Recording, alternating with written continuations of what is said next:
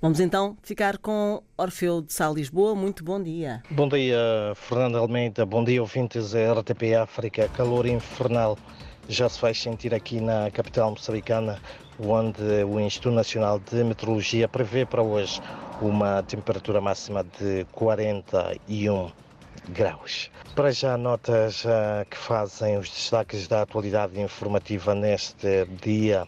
Ainda não são conhecidos os pré-candidatos da Frelimo à presidência do partido que suporta o governo. Contudo, a porta-voz desta formação política garante que, na hora certa, estes serão anunciados, como também será tornado público a data para a realização do Comitê Central do Partido, que já criou o gabinete das eleições e será liderado pelo secretário-geral Roque Silva.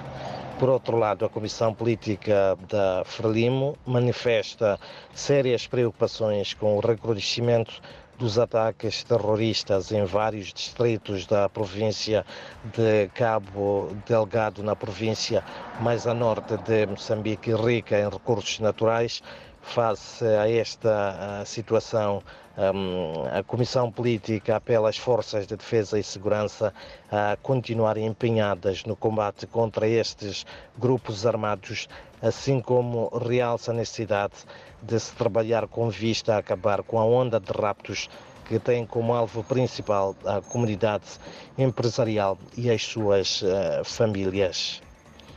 Enquanto isso, também a Renamo, principal força política na oposição em Moçambique, exige o afastamento e a devida responsabilização criminal dos gestores envolvidos nas fraudes uh, registradas nas sextas eleições uh, autárquicas de 11 de outubro uh, passado. Caso isso não venha a ser feito, não tem dúvidas que as eleições gerais marcadas para o dia 9 de outubro deste ano poderão ser marcadas pelos mesmos problemas. E mesmo para terminar, é também de destacar que a Câmara de Comércio de Moçambique e a Omnium Group International vão prover assistência médica e medicamentosa, formação técnica e profissional para as comunidades mais desfavorecidas, contribuindo assim na área de saúde materno-infantil, entre outras.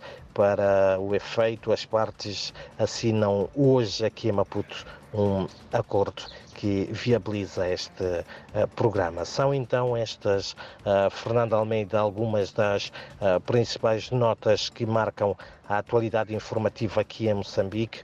Uma sexta-feira em que, recordo, o calor intenso já se faz sentir, sobretudo aqui na capital Maputo, onde a máxima prevista para hoje é de 41 graus.